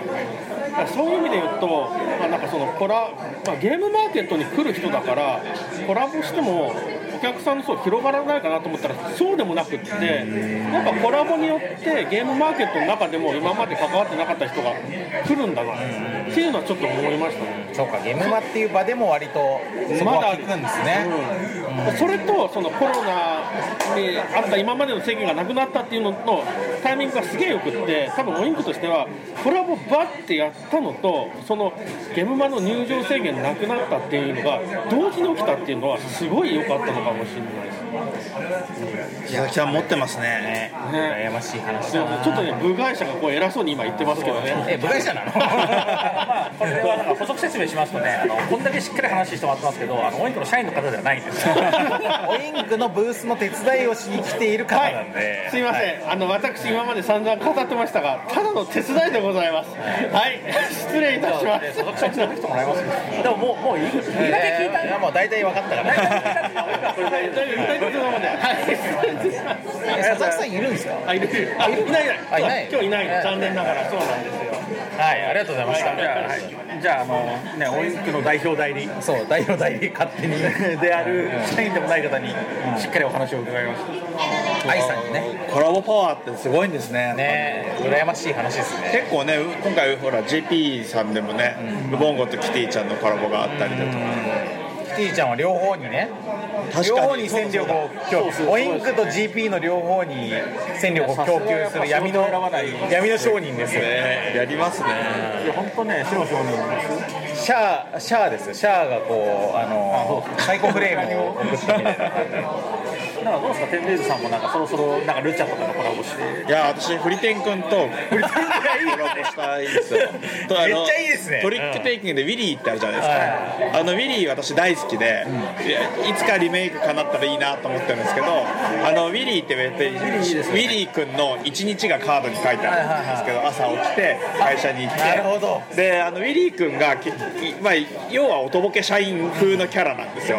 でやっぱりコラボするとなったらあのウィリー君をやっぱりフリテン君にしたら日本におけるウィリー君はフリテン君なのと、はい。刈り上げ君。だからそあれでやりたいめちゃめちゃいいですねそのままフリテン君っていうタイトル。タイトルで。えそれフリテン君側もびっくりするんじゃないですか？今フリテン君をゲーム化しようっていう動きっていうかフリテン君ってこれだけ長い歴史の中であれをゲーム化しようって思った人いるんですか？まず上田先生の作品を、あのこうなんていうの？ゲーム化？ゲーム化するっていうのもほとんどないもしかしたら。あんのかな？わかんないです。まあでも分かんないけどコボちゃんすごろくぐらいはあるかな。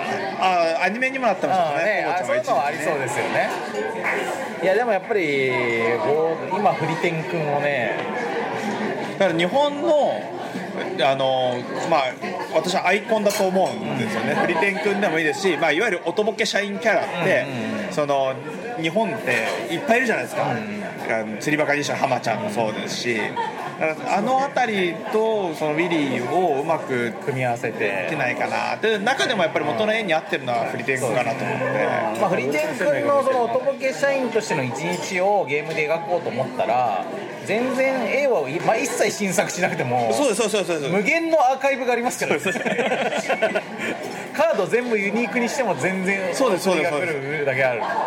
であのウィリーってそのトリックテイキングなんですけどノンプレイヤーキャラのウィリーと対戦するっていう設定そのプレイヤーとしてウィリー君も入りますっていう設定になってるんでそれもまたっぽいじゃないですか、なんかこれフリテン君なんだよ、フリテン君に負けちゃったよみたいな、確かに。いややりたい。めちゃええこんな構想を話しちゃっていいんですか？この公共放送で。いいですいいです。あの私がやれればベストですけどもしこれが叶うんだったら誰かのえあの力で叶えてもらっても私はもう構わない。もその時やっぱクレジットね原案田中誠って言ってほしいですまあそうしたら幸せですけどね。この案もあの田中さんがこれに関してあのもうバリバリでドライブして勝てるのは分かります、我々が乗るのは分かりますけどこれを聞いて。大手はどうかなこれを聞いたね会社がね。GP がね。GP がアークライトホビージャパンがなるっつって。いただきだってなるか。なんないかな。なんないかもしれないですねこれは難しいでもエンゲームスもやらないかもしれないフリテン君がゲームにできるんだったゲらームスとかがやったらマジ驚きます驚くねエンゲームスやったら驚くよ。キャラ違わない？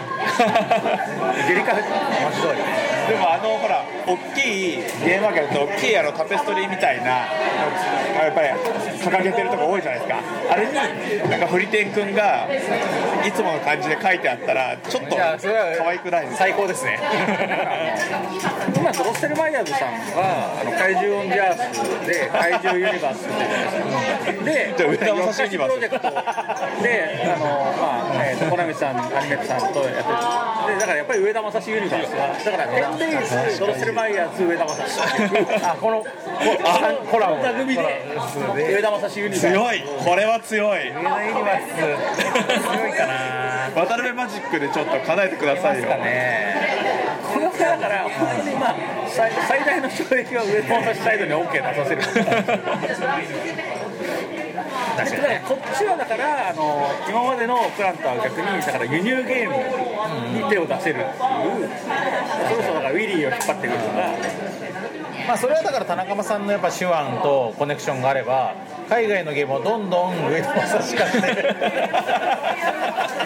出していくことができますよね。だからなんか例えば勝利への道とかああいうのもなんか上田正史ユニバースの中に入れそうじゃない入れそう入れそう入れそう入れそう確かに。入れそう。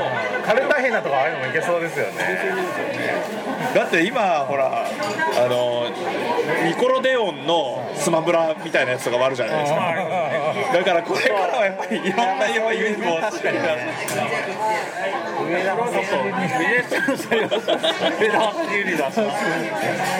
それ確かにこれは見てみたい。一個人として見てみたい。え日本の上田正史。日本違う違うわ。日本の上田正史とかはないよ別に。あの上田正史さんのあの今代理店とかあるんですかって言おうとしちゃったんだけど普通に出版社ですね。出版社的にはどこに属してるあの属してるというか。やっぱりそれがその上田正史ユニバースって結構出版社が違うんですよあそうなんだ。だから竹書房さんとかあとどこがあったかな。まあいくつかパッと調べただけでも結構違うんですよ。だからそこの足並みが揃うかどう。かこれは結構剛腕プロデューサーが必要になりますよ。多分ね。竹書房さんなんとかなりそうじゃないですか。そのやっぱりさあのーそのやっぱりそれぞれのさうちのそのフリテン君となんかあっちのコボちゃんと、ねこっちの刈り上げ。混ぜるわけ刈り上げ君混ぜるわけにはいかんみたいなのやっぱあるかもしれないですからね。そこの難しさはねありますけどね。まあでもそこはやっぱりでもそれが一堂に返したらやっぱりみんなねそうやっぱディズニーとソニーのみたいな話で、じゃあなんとかクリアしてファイギみたいな B1 プロデューサーがそうそうそうそうそういれば渡辺さんじゃないですか。俺ですかね。そりゃそうでいけるかなでも本当に冗談抜きで私もやぶさかではないというかかなり前向きなんですよ。本当に叶うんだったらやりたいぐらいなんです叶うんだったらねぜひともゲットしたい。まあでもこれはねやっぱりあ当たってみるっていうのはありですよ。そうですよね。ゴジラですもういけたんですから。いやすごい話ですよねあんな。今ねボードゲーム業界割とポジティブに外から見てもらってるから、まあ、千載一遇のチャンスとも言えますよね。ゴジラは本当に驚いて、まあ、いわばあそこ言ってしまうとあそこのゴールがねまあゴールですすね。ハイジオンジャス的には確かに。ねあっという間に、まあ、一足飛びてっぺんですよてっぺん。三足飛びぐらいでてっぺんですよね。てっぺんに。てっぺんを捕まえちゃったから。そう。だからねやっぱりね言うだけ言ってみるもんだなということでもある。じゃあ私もちょっと言うだけ言ってみようかな。上田先生に。上田先生に、言ってみるべきだと思いますいやあのーほらうちがペアーズっていうゲームであのリトルバード鳥のやつをあの萩岩先生にお願いした時も言うだけ言ってみろ精神だったんですよね。そしたらもうご快諾をいただけたんで。すごいこと本当ねなんかちょっとしたことでそういうこと起こりますよねいやなんか私今日のゲーム今回のゲームマーケット相当元気をもらいましたよ。もう出店してないのに。確かにね。まあある意味我々若干無責任な立場で言ってるというのもあるけど。それが重要だと思うんですよ。あのまあ、例えばさっきあの、まあ、このボッパイ取る直前に女神転生の話をしたしたじゃないですか。でその時に大佐が言ってたんですけど僕は女神転生はドラクエとか FF よりもまっすぐ好きなんです。ね、そうドラクエとか FA はやっぱりそのスクエニ時代のその仕事上考えてきたいたこととかもいろいろ絡むからまあもっと複雑なんだけどメガテンに関しては本当に純粋にファンなの。1ゲーマーとしてファンになれる、でゲームマーケットに関してはやっぱりその自分が売る側じゃないとかな一もう本当に一人の人間としてゲームマーケットと向き合ってそこでやっぱりそのプラスのオーラみたいなものを直で感じられるってある、ねゲームマってさやっぱり売る側で出てると本当にこれはまあいいことだと思うんですけどその時の出してるゲームによってすごいお客さんついたりめっちゃ観光度になったりするじゃないですか。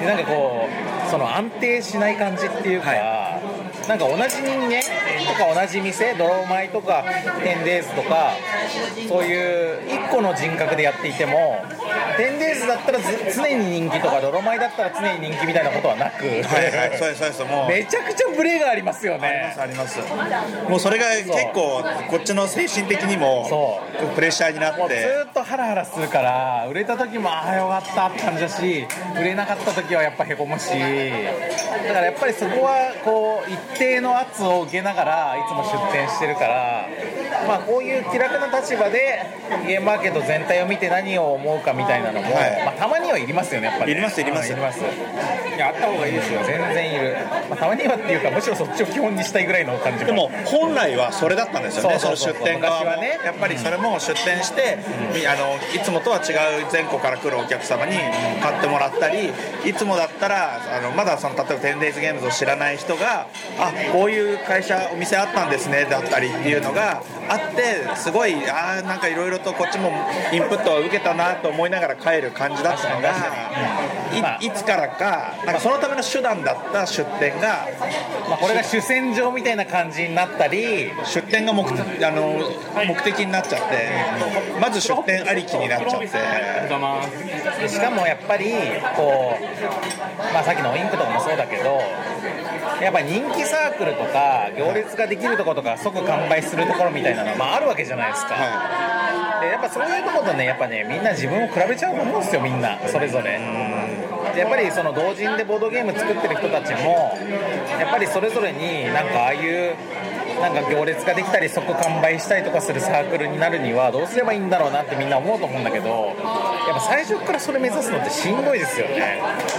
しんどいです、で今やっぱり情報とかノウハウがやっぱり下手に蓄積されてるもんだから、そのそれこそねツイッターとかでちょっと探せば今すごく注目を集めてる、まあボードゲームの世界でイラストを描いてる人とかに、まあ、すぐアプローチできるわけじゃないですか。でそれやっぱりよよしあしがあって、まあ、お願いするのもいいいですしそれによって当然クオリティのアップもあるんですけどでも果たしてそれが本当にやりたいことだったのかどうなのかっていうのはまた違う話でまたそれによってもしそのかえって動きにくいとかそれがその例えば金銭的だったりスケジュール的に負担になってるようだったらそれをやっぱりあの、まあ、諦める勇気みたいなのは持ってた方がいいですよね。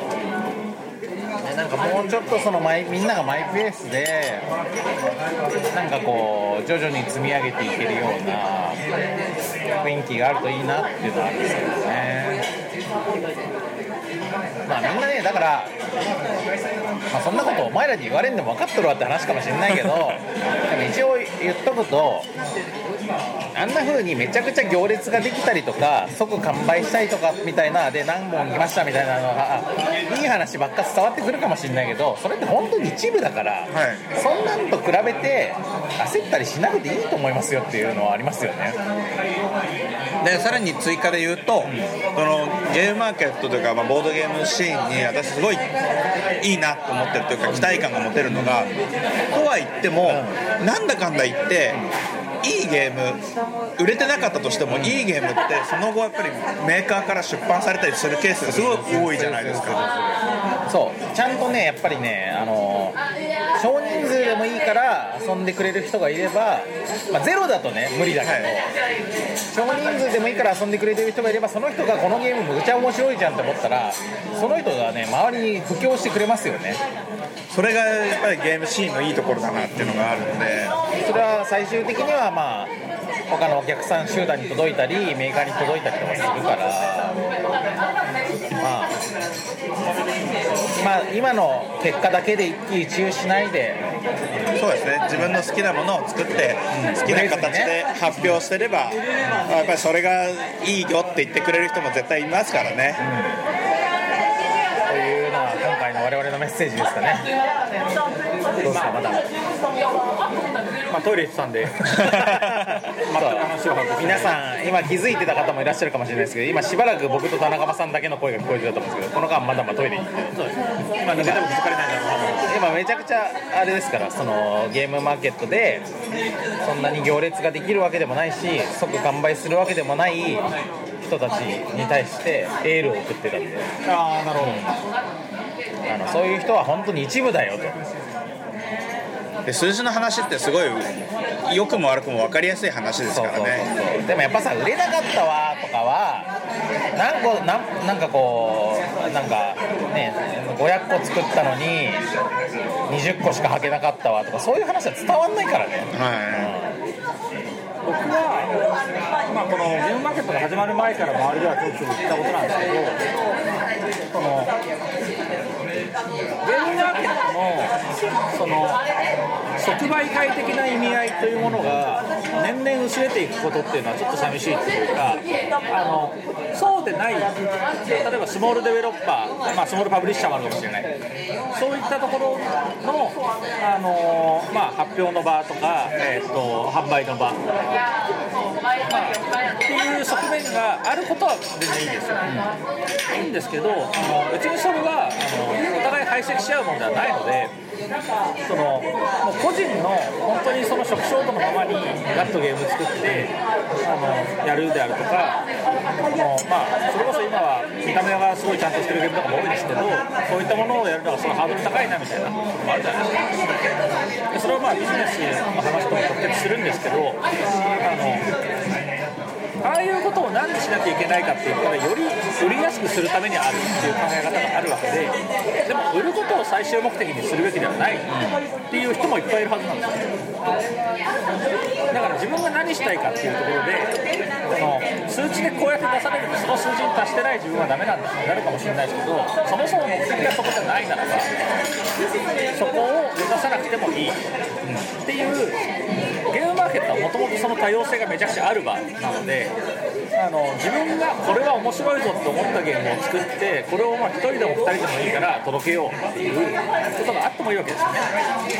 で例えばボールデンボンパイだったらちょいちょい話題に上がってくるあの世界の篠原さん篠原遊戯重工さんとかいるわけですけど彼なんかはそこはすごい分かっていてあの、えー、ともう頼んでいてプロフィールセットを頼んであります。かはい。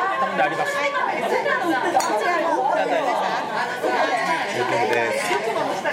であの、まあ、篠原さんなんかがすごいなと思うのは、いいゲームできたわってなるんですけど、そのゲームバレじゃあ何個作ってきたのって言ったら、なん。か20個とか、そういうことができる起こるわけです。商売っ気まじないからそう自分が無理なく作れる分だけ作って、あのこれの良さが分かってくれる人に届けばいいみたいな。そうねその手作り20個を続けていってでなん。かその時々出てくる傑作は海外のパブリッシャーから出て出て、ま満単位売れて。売れてみたいな、そうみたいな、まあ、アメリカンドリームみたいなものもあったりするわけですけど、ねフレンチドリームフレンチドリームがあったわけですけど、まあ、あとこれ、今の話はもうちょっと言わせてもらうと、その20個っつったやつも半分ぐらいは、あの半分以上は奥さんが作ってる。手作りでね。そうそう。それについてすごい文句言われたっていうのが一応、追加情報として。そういうことがあるわけですから、まあそんな感じでだからまあみんなマイペースでマイペースで。楽しんで。そうですね、でやっぱり私たちが言うと説得力があることとしては、まあ、出るのもいいけど時々はえー出ないっていう選択をして自然体で楽しむっていうのもすごくいいですよそうですよ。ゲームマーケットに踊らされちゃダメだよ。いやこれは本当にね言わせていただきたいのは何の責任もない。まあこれは普通の人そうなんですよ。多くの人そうなんですよ。何の責任もないゲームマーケットはマジ楽しいっていうのは、もう本当にその通りなんで、みんな楽しんでいただきたい。逆にねその無責任を挟んでいくと逆にゲームマーケットがより好きになったりとかもしますよね。そうですそうですね。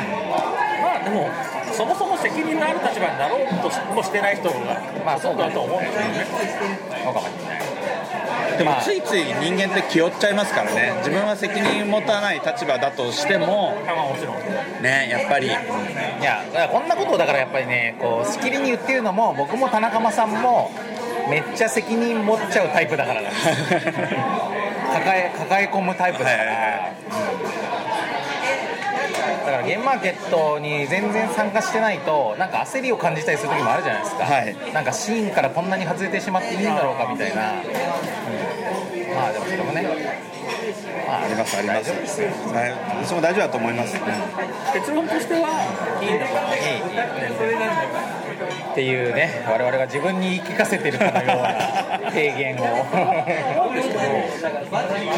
本当に過去の小規模なマーケットだったなと思って、思い常にまだまだだって話はされますけど、もう思いのほかボードゲームっていうマーケットが拡大していて、そのトレンドから外れるだとかなんとかっていうほど、トレンドとかそういうそのボードゲームの世界の一本筋みたいなもの、まあ、筋というものがあのそんなに確立化されてないんですよ。だからまあ意外と幅があるからねもっと細分化されて枝葉が広がってるわけでそのなんか真ん中を見てる人なんてもはやないっていう考えすらあると思うんです僕は思うまあ、その中でさもう一方でやっぱりこうゲームマーケット今日見てて例えばそのバカファイヤーさんがはい。三撃ルーパー10周年でなんかこうすごくいい感じのブースを出してたりとかああいうなんかちょっとこうサクセスはい。ストーリーみたいなの見るのもそれはそれでいいですよね。いいですいいです、でも本当あの三撃ルーパーだって一番最初はね、うん。あのテスト版みたいなやつがマジ手作りでしたよね。あれがコピーでさ。そうですそうです。であれでなんかすごいゲームが出たぞっていうので期待感がわっとだからそもそもちゃんと商品として作ってなかったわけですからね。でもそれがやっぱりあの好きな人にちゃんとリーチするっていうのはボードゲームシーンの強みだと思うんいやですよ。いいと思ういやそうそれは本当にそうだと思いますよ。やっぱそのすくい上げ機能とかそういうもの自体がやっぱりボードゲームの世界のなんかのなんか良心というか。はいそう良心ですよね。結局あのとはいえ極めて商売系の強い人とかもそこまでいないしちゃんとその会社でやってるとしてもやっぱりそのマーケットとかシーンとかコミュニティを大事にしてるっていうのがもうどの会社だったりも大前提としてあるからそこはもう本当にあの出店する人とか自分でゲーム出してる人もそそのしマーケットの雰囲気に甘えちゃっていいと思うんですよね。そうそうそうそうだからそれでいいゲームさえ作ってればでいいゲームっていうのは別にその万人に受けるゲームじゃなくてもそのわずかな人たちでも誰かをすごくロックするゲームであれば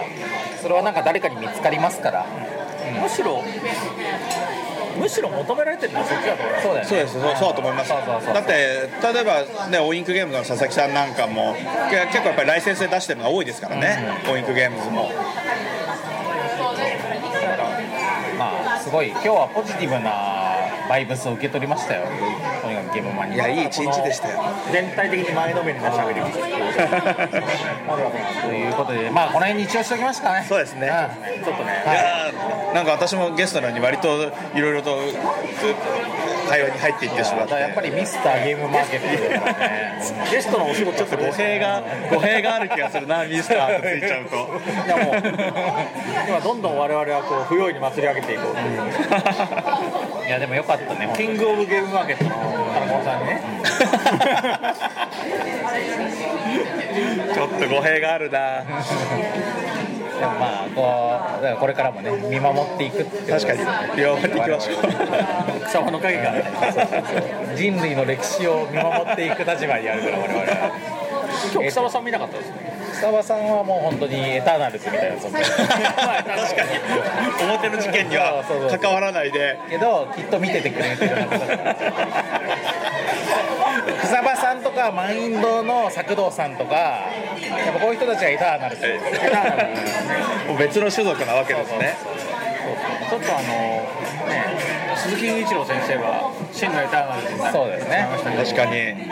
あの方もずっとエターナルズとしてゲームマーケットを見守り続けてくれたんで。まあこういう方々に恥じないように我々もね。そうですよ。んやっていきたいと思います。本当私もあの、ね、鈴木銀一郎先生があのもうゲームマーケットうちが参加したので初期の頃か。もうその時もね結構年齢でいけばご高齢だったわけですけどもう他の誰よりも精力的にブース回ってる感じだったんでああいうのにすごい刺激を受けて、まあ、今があるんでもちろん高校時代とかゲーム遊んでましたしやっぱそういうね偉大なる方たちのあのやってきたことをねしっかりとこっちも受け止めて次につなげていきたいですからね。我々よりね下の世代ももそういっぱい出てるし、はい、だからしっかりとそういうところを伝えるという意味でも私たちがじゃあ次のエターナルズそうそうそうそう。だからエターナルズ入りのためにあと20年くらいしたらエターナルズそうね。今はまだアベンジャーズぐらいの感じだけどね。やっていきたいと思いますのでもうちょっとコズミックパワーが必要ですけど。まあ頑張っていきましょう。頑張っていきましょう。はい、はいありがとうございました。はい、皆さん。というわけでじゃあゲームマーケットを楽しんでくださいということでこれからもね、はい、我々のこのボードゲームおっぱいがいつ公開されるかはまあ誰も知らないんですけはいど、まあさすがに早めにしますよ。マダムがね、マダムが。マダムが。マダムが。マダムが。早めに出してくれると思います出してくれたらいいと思うんでただまあまあちょっとね僕の仕事が落ち着いたらそうですね。ちょっと今忙しいところみたいなまあちょっとパンパンなんですけど本当は僕はゲームマーケットに来てる場合じゃないそうですね。大変なんですけどまあまあまああのいい感じに早めに出せればと思ってますので。早めに出すからこうなんか告知とかあったら。本当ですか？ゲームマーケットの告知は間に合わない、そうですよね。そう。だから年末年始ぐらいの。難しいな。年末ぐらい安全なのは来年初めぐらい。ああ分かりました、えー、じゃあですねあのテンデイズゲームズはですね今回ちょっとゲームマーケットに出店はしてなかったんですけれども、えー、2021年そして2022年も精力的にやっていきますので、はいえー、2022年の最初にはですね先日の、えーエッセンシュピールでもあの話題になったアークノバという動物園を作るめっちゃ気になるあれ。ゲームがありまして、あの私もすでに何回もテストプレイで遊んでてもうテストプレイいいんじゃないかと怒られながらもまだやりたいからやる。やりたいからやるっていうそれからいあのいいゲームなのでこちらをあの楽しみにしていただければと思います。はい、アクノバね。アクノバじゃあ一応ドロッセルマイヤーズは、えー、と夜更かしプロジェクトっていうのは今幕開けで、あの第1弾の真っ二つトンソールっていうゲームと第2弾の負けオルトロスというゲームをクラウドファンディングしてるんですけども、まあ、これをやってる間にこれが出るかどうかは分かんないね。まあ12月の12月の十何日ぐらいまではやってるんで あのもし間に合ったら皆さんちょっと間に合ったら。ちょっとねそれをやっていただ見ていただきたいのとまあ間に合ってなかったとしても一般発売がやっぱり年明けの以降になりますんで あの一般発売で買って遊んでいただいても特に1作目の真っ二つトンソールに関してはもう僕久々に自分でゲームデザインもしてます。おおそうなんですね。で2作目は如月さんワンドローの如月さんがやっていてこれもすごいちゃんとしたゲームになってますんで。2つトンソールの方は僕も遊ばせていただきましたが。さっきね。大変よろしい。大変よろしいよね。大変よろしいパーティーゲーム。まあ本当にお気楽パーティーゲームお気楽お気楽なパーティーゲームなんで。まああれはなんかまた機会を改めて。そうね真っ二つのソウル会をやりたい感じがあやりります。たいぐらいの感じありますあとねそのワンドローを如月さんに来てもらって負けオルトロス会とかもやりたい感じですけど、まあ、こんな感じで我々もまあわべなんかその歴人類の歴史を見守るだけではな確かに。ちゃんと ちゃんと活動もしていきますんで、はいでもそれで言うとさっきエターナルズ扱いした人たちもガンガン 確かに。まだまだまだまだ前線張ってますからね。でもエターナルズはディビディビアンツと戦うっていうのは基本的にまあ確かに。その時だけにそうそうそうだからねそんな感じでやっていきましょうということで。はい、ありがとうございました。お疲れ様でした。ちょっと、はいえっ、と今回、特に後半に行くに従ってどんどんハイペースな感じで話が進んでいく、えー回でしたけれども、えー今回は番外編ですね、はい。えーゲームマーケット2021秋とはいいうことになりまして、まあ、いつもの番外編ではございましたが、えーここらで締めさせていただきましょうと、はい。次は忘年忘年かな。ってことになると思いますね、うん。でもそうすると今年通常会が1回もないことになる。だからもう僕は大賞なしになります。だからボッペンを取るタイミングで通常会をこうスッと。じゃあ1個でも入れれば1個でもいればそれが自動的に勃発大賞みたいな。まあそういうこともあるかもしれないですね、あとまあ忘年を来年取るという手もあるからそうすると通常会を入れるチャンスは全然あるいくらでもある時間っていうのは自由自在でそれとい。うことで、まあね、うんマルチバースバトル。です、はい、とい。うことで、という、えーはい、今回のはい。ゲームマーケット会でございました。はい。ありがとうございました。えー次回お楽しみに。田中さんお付き合いいただきありがとうございましたはい。ありがとうございました。さようなら